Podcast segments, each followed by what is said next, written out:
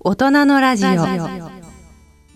人の科学のコーナーです。解説は日経サイエンス発行人の鹿児島正樹さん。進行は AI アナウンサーの荒木由衣さんです。大人の科学担当。AI アナウンサーの荒木由衣です。解説いただきますのは日経サイエンス発行人の鹿児島正樹さんです。鹿児島さんよろしくお願いしますはい、よろしくお願いします。7月26日に発売した日経サイエンス9月号は新型コロナウイルス関係の記事が載っていますね。今回はどのような内容なのですか？はい、えー新型コロナウイルス感染症はですね、えーワクチンの接種が進む一方で、えー感染力の強いデルタ株が世界中に広がっていますね。え日経サイエンスの9月号はですね、え日、本の新型コロナ関係の記事を紹介しています。え1本目はパンデミックは今後どうなっていくのか、えー世界保健機関、えー WHO でですね、えー数々の感染症の対策に、まあ、携わって、えー今年10月27から28日においてですね、えー東京で第8回の日経 FT 感染症会議に参加されます、えーその WHO の新藤直子シニアアドバイザーに、えーインタビューしました。それからもう一本はですね、新型コロナのために現れた新たな脅威についての報告です。えまず1本目の WHO の新藤先生のインタビューなんですけれども、えー日経サイエンスの編集長古田彩がですねお話を伺いました。えーまず感染力が強いデルタ株について、えー今後どのようにパンデミックに影響を与えるのかを伺いましたところ、えー新藤先生はですね、えー変異株っていうのは、えー感染とそれから変異株っていうのは、えー、鶏と卵の関係だというようにおっしゃいました、えー制御不能な感染の爆発が起こった場所で、えー変異株が出現をして、えーそのためにさらに事態収集が困難になると、えーワクチンの接種により、えー免疫を獲得した人が増えるとウイルスはその免疫を逃れようとですねさらに変異するんだと。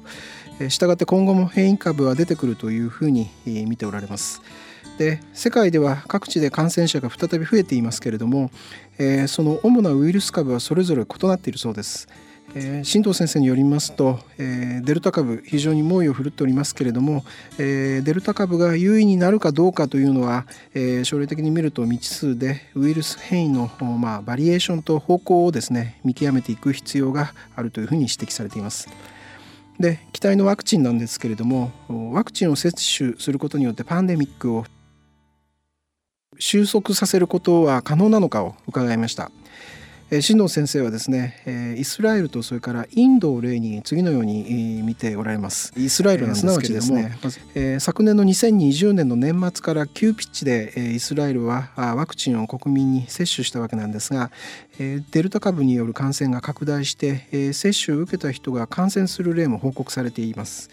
一方インドですけれども今年の初めに感染者が急増したんですけれどもワクチンの接種と並行して、感染防止策これを進めたことによりまして個人の行動も変化をして感染者の数が下向きに転じました。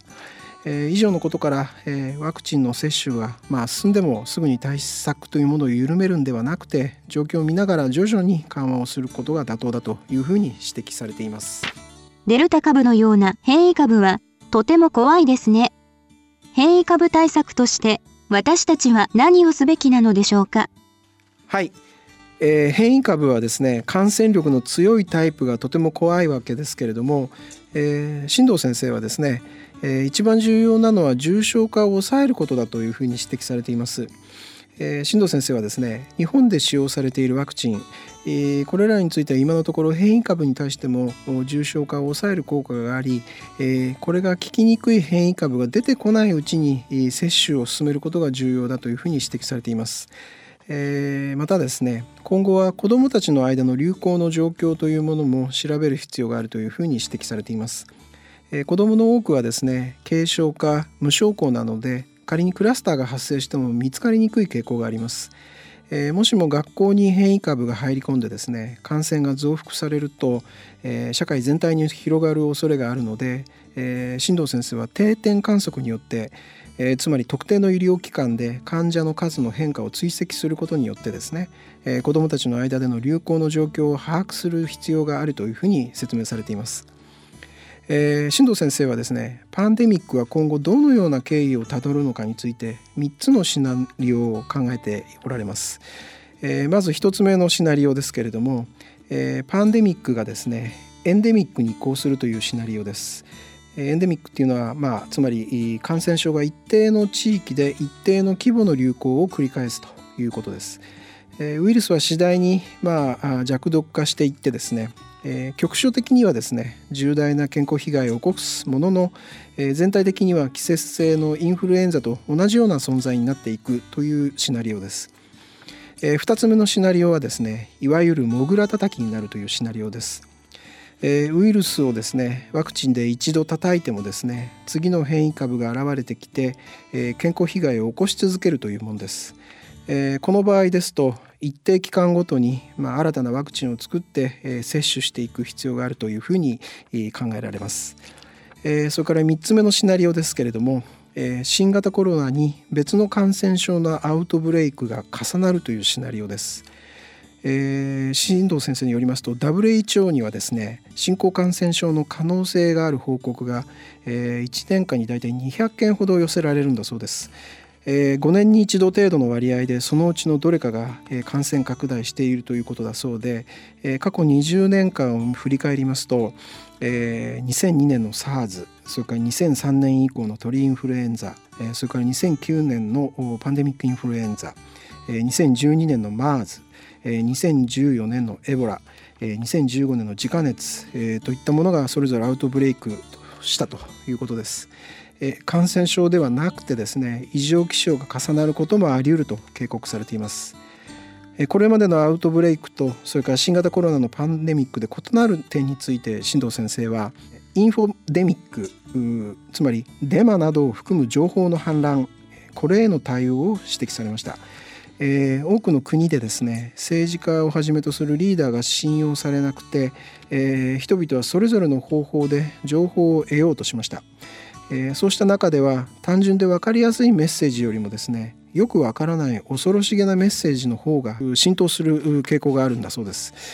えー、主なソーシャルメディアを注視してですね、えー、皆がどんな情報を探しているのかそういったところをですね新藤先生たち WHO は調べまして、えー、デマが流れそうな時はカウンターとなる情報を提供してきたそうです。えー、また、えー、都市と都市の間の人の往来であるとかそれから人と人とのつながり、えー、それから行き交う情報量気候変動の影響なども、えー、とにかく何もかもが一気に拡大したことを注視していまして、えー、例えばニューヨークとロンドンここの間を行き来する人っていうのは、えー、ロンドンとそれからイギリスの、イギリス国内の、田舎町をまあ、行き来する人それよりも多くてですね、かつては地域の保健衛生の問題だった感染症もですね今では即座に世界規模の問題になるということに対する認識が十分に浸透しているとは言い難いというふうにご覧になってます。感染症の対応はですね科学的な要素だけでは決まらず社会的な要素や人々の個人的な見解見方が関わってくるということをすごく指摘されております。え、それから新藤先生はですね、え、現在大きな問題になっているのが、え、世界的に広がる、え、いわゆる単独行動主義ですねうちの国ファーストこういった動きだということをすごく警戒されています。感染症はグローバルな問題で、国や地域がバラバラだと対策の障害になります。え、今後はそうした世界の傾向も織り込んでパンデミックの対応を進めるため、え、WHO では現在ですね、え、未来予測を専門とする専門家の協力を得まして新たなシナリオを策定しているそうです。え、予想される政治的社会的リスクを踏まえて地球規模の感染症に対する強いプログラムを作る考えだそうですとても大切なご指摘ですねさてもう一本の新型コロナ関係の記事をご紹介いただきたいのですが新型コロナによる新たな脅威ということだそうですが、こちらは一体どんな脅威なのですか？はい、えー、新型コロナでリスクが高まっている新たな脅威というのは心筋感染症です。えー、記事によりますとですね、えー、昨年2020年の6月下旬にですね、えー、新型コロナによるパンデミックの、まあ、第2波の最中にですね、えー、新型コロナの患者の治療を行っていたアメリカのロサンゼルス近郊の、えー、複数の病院からですね新たな問題が報告されたそうです、えー、一部の患者がですねカンジダアウリスという心筋に感染していることが分かったというものだったそうです。でこのカンジダアウリスなんですけれども、えー、数少ない抗心筋薬の大部分に対して耐性を持っていました。えー、冷たくて硬い金属そんなものの表面でも繁殖するほか、えー、化学薬品も効かないというものだそうです。えー、感じたアウリスが出現したいくつかの病院ではですね、えー、設備や壁もですね廃棄しなければならなかったほか、えー、とにかく伝播が早くてですね大大発生を引き起こして患者の感染者の3分の2までが死亡したそうです。でこのカンジダ・アウリスなんですけれども、えー、実は2016年頃にアメリカに侵入したとみられまして、えー、その年の終わりまでに14人が感染して4人が死亡しました。えー、それ以降ですね、えー、CDC アメリカ疾病対策センターですけれども、えー、そちらは感じたアウリスの感染状況を、まあ、追跡し続けまして、え、医師や医療関係者が CDC に報告しなければならない危険な病気の一つに指定しました。そして、えー、2020年末までにはですねアメリカの23の州で、えー、1500件を超える症例が報告されました、えー、新型コロナの襲来によってですね多数の死者が出て医療機関が逼迫したためです、えー、公衆衛生の取り組みは全てこの新種のウイルスに振り向けられ、えー、それ以外の悪性の病原体に目を向ける余裕がなくなったそうです。えー、しかしパンデミックが始まった当初からですねアメリカの CDC の専門家らはですねこの新型コロナの感染、えー、患者がですね心筋感染症を併発する可能性を危惧していました。え中国の科学者によって国際的な学術雑誌に発表された最初の新型コロナ患者の報告ではですね患者は極めて重症であって、えー、集中治療室で、えー、処置されたというふうに説明されていました。えー、つまりですね、えー、麻酔状態で呼吸器につながれ静脈への点滴を介して感染と炎症を抑える薬を大量に投与されているということがあったわけですけれども、えー、こうした必死の治療というのはウイルスから患者を救うかもしれないんだけれども、え、免疫を抑える薬剤はもともと体に備わっている防御機構を妨げ幅広い種類の細菌に行く抗生物質は病原微生物の体内への侵入を抑えている有益な細菌を全滅させてしまうわけです。えー、そうなりますと、えー、患者は周囲に潜んでいる他の病原体に極めて感染しやすい状態になってしまうわけです。で、えー、致命的な心筋が新型コロナによって人間に感染したかどうかを調べたところですね、えー、感染報告がですねインドとイタリアコロンビアドイツオーストリアベルギーアイルランドオランダフランスにおいて、えー、心筋が新型コロナによって人間に感染したことが分かりました。えー、致命的な心筋への感染はその後ですねアメリカの患者でも表面化しました。つまり新型コロナのパンデミックに乗じて流行し始めた新たな感染症の兆候だったわけです。そもそも心筋とはどんなものなのでしょうか？はい。えー、心筋はですね、えー、パン酵母といった、えー、おなじみのものからそれから野生の奇妙な、えー、キノコまでですね約600万の多様な種からなる独自の生物界えー、金塊っていうんですけれども、えー、これを構成しています。えー、金塊は、えー、他の貝とはさまざまな違いがありまして、えー、心筋は動物と違って細胞壁があるほか、えー、植物と違って自身で、えー、食物を作ることができません。えー、細菌と違って DNA は核の中に収められ、えー、細胞内にはですね、えー、オルガネラ、えー、細胞小器官ですけれどもこれが詰まっています。えー、それらの特徴からですね、えー、細胞レベルにおいて心筋は私たち人間と奇妙なほど似ているそうです。えー、心筋は岩石を砕いて、えー、植物に栄養を与ええー、雲の核となり私たちの皮膚を覆い私たちの腸内に住み着いています。え、私たちのそばにそして内部に存在しているにも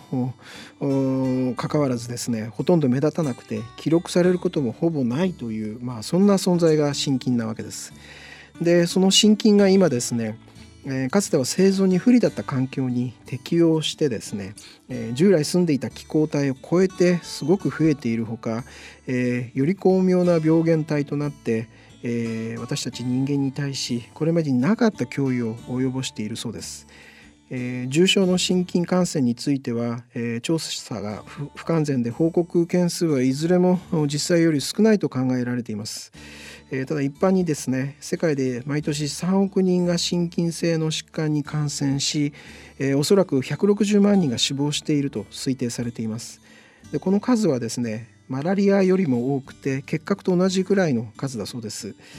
アメリカの CDC によりますとアメリカだけで、えー、もですね毎年7万5千人以上が心筋感染症で入院して、えー、それ以外に890万人が通院治療を受けて年間約72億ドルの医療費がかかっているというふうに推定しています。で心筋の好む温度とですねそれから、えー、人間の体温はですね違うので、えー、医学的な見解としてはですねこれまで、えー、長らく私たちは心筋から守られているということになっていました。え、ところが皮肉にもですね医学の成功によって私たちは、え、心筋感染症にかかりやすくなっています。心筋は、え、免疫系の障害につけ込んで感染しますので、20世紀半ばまでは、えー、免疫不全の患者はそもそも長生きできませんでした、えー、その後の医学の進歩によって病気やがん治療あるいは加齢によって免疫系が弱っていてもですね、えー、人々は長生きできたわけです、えー、また移植を受けた人の健康を保ち全身性エリテマトーデスであるとか、えー、関節リウマチといった、えー、自己免疫疾患を治療するために人為的に免疫を抑制する方法もいろいろと開発されてきました。えー、そのため膨大な数の人々が現在心筋にとても感染しやすい状況で、えー、生きておられます。ちなみに40年前の6月にエイズの初の症例として報告され、まあ、医療関係者に警告を与えたのは心筋感染症であるカリニ肺炎でした。私たちが心筋に感染しやすくなったのは患者の命を救う薬のせいだけではなくて私たちの他の行動も心筋とそれから人間社会の間により多くの扉を開きました。人類は農業や居住のために土地を切り開いてひっくり返し心筋とそれから宿主の間にあった安定したバランスこのバランスを乱してきました。それから商品や動物を世界中で移動させ心筋もそれらに乗っかって移動してきました。大量の農薬をまいて周辺にいる心筋の耐性を強めてきました。私たちの行動によって温暖化が進行して心筋はそれに適応し彼らが好む温度とそれから私たちの体温の差をどんどん小さくしてきました。えー、そんな心筋なんですけれども実は心筋の攻撃これはだいぶ前から分かっていました。えー、1870年代にはですね、えー、コーヒー赤サビ病によって南アジアの全ての地域で、えー、コーヒーの木が、え、枯れました。それからインドとスリランカの植民地農業は、えー、他の作物へと完全に転換され、え、コーヒーの生産は中南米に移りました。それから1920年代に何十億本もの栗の木がアメリカのアパラチア地方の森林から消えたのも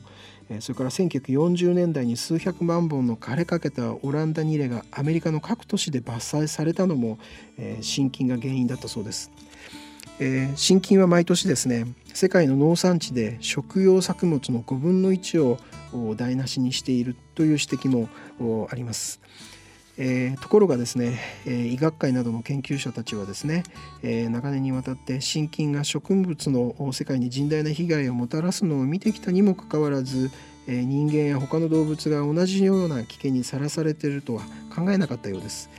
え疫学者でイギリスインペリアル・カレッジ・ロンドンのフィッシャー教授はですねえー、植物病理学者と農業従事者はですねいついかなる時も非常に深刻に心筋を受け止めてきたし、えー、農業関連産業も同じ姿勢をとってきた。しかし、えー、心筋は野生動物や人間の病気という観点からは非常に軽視されているというふうに指摘しています。農業の分野では心筋の被害が何世紀も前からあったとは知りませんでした。人間や動物でも心筋の影響はなかったのでしょうか。はい、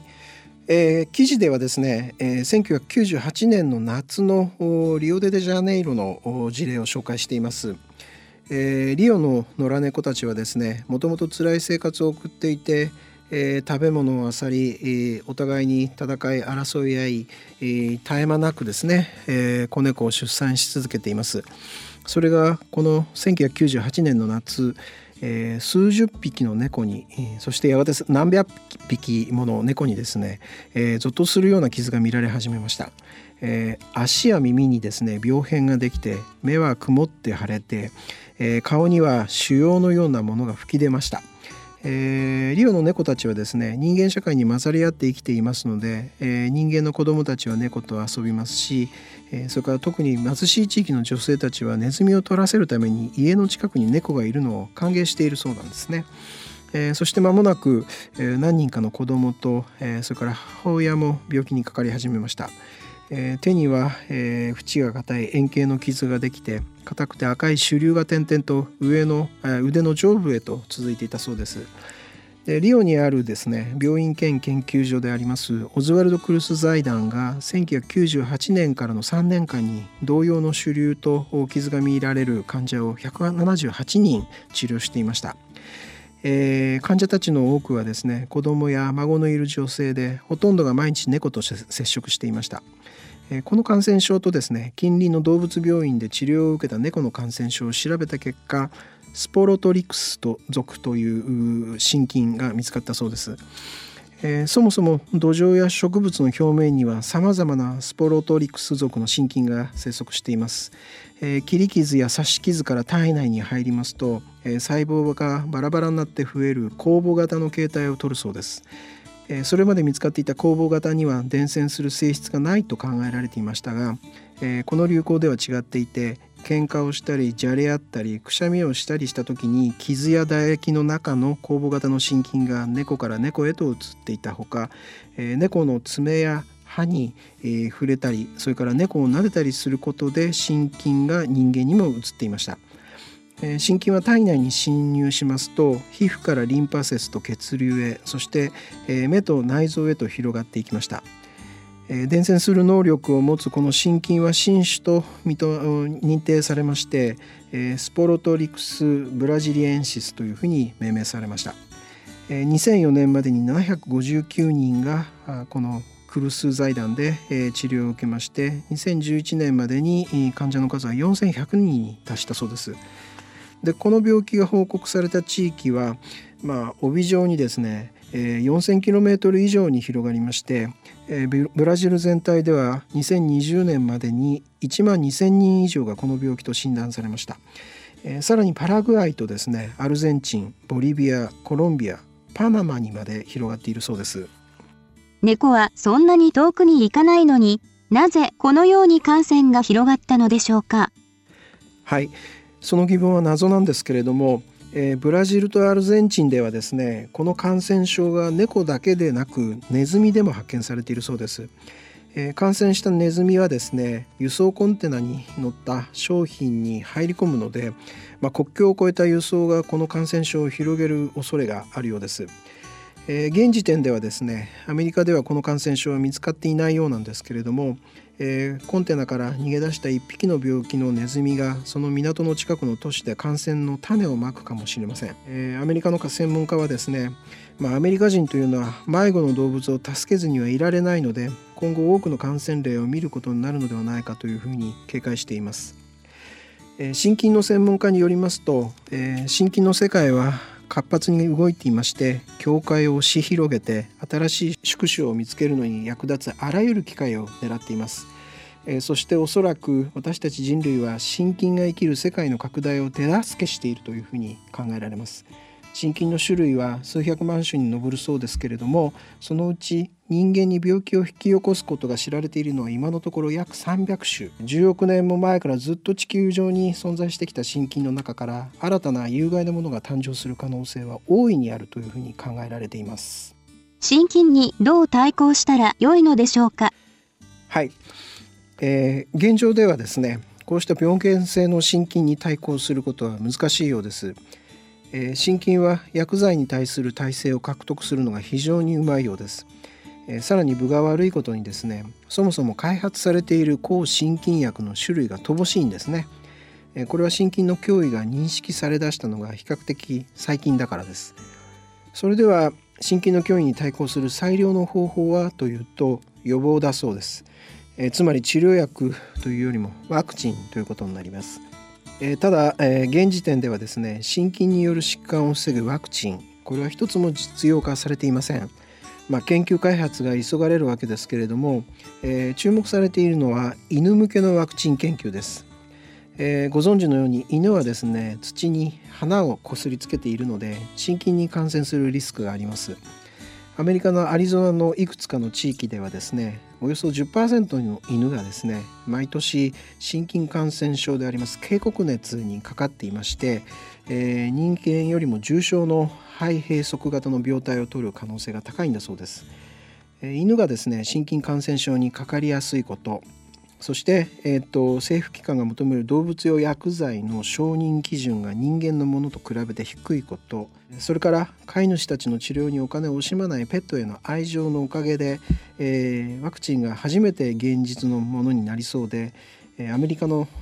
アリゾナ大学のチームは現在そのワクチン製剤の開発に取り組んでいます。早ければですね2022年にもですね犬用のワクチンが実用化する可能性があるそうです。えー、アリゾナ大学の専門家はですね、まあ、犬に使用して安全であることが分かれば心筋感染症ワクチンの概念実証になるはずなのでこれが人間のワクチンへの道を開くというふうに期待しているというふうに語っています。いずれにしましてもですね現在心筋は活発に変化し続けています。性質を変えて感染放出をもう変えて新型コロナなどの緊急事態につけ込んで新たな標的を見つけ出そうとしています、えー、ある心筋の専門家はですねこの5年間で心筋の世界というこれまで全く知られていなかった新たな事象に気づかされた思いだ、えー、どうやったら心筋を出し抜くことができるのか次に来るかもしれない流行を見通すにはどのような科学の問いを立てればよいのか。今後も心筋による多くの奇襲があることを覚悟して準備する必要があるというふうに感想を語っています。新型コロナに加えて新たな脅威がすでに現れているのですね。9月号は一般の読者から医学関係者までぜひ読んでほしいですね。さて8月25日発売予定の日経サイエンス10月号はどのような特集を予定していますか？はいえー、恐竜特集を企画しています。えー、1993年の人気 SF 映画「ジュラシック・パーク」で登場した恐竜ディロフォサウルス、えー、その真の姿が最近の研究で明らかになりました、えー、その詳細を紹介するほか、えー、7月に確認されました日本最古の恐竜の卵の化石につきまして、えー、日本の恐竜研究の第一人者であります真鍋誠先生に解説していただきます。鹿児島さんどうもありがとうございました。はいありがとうございました。大人のラジオ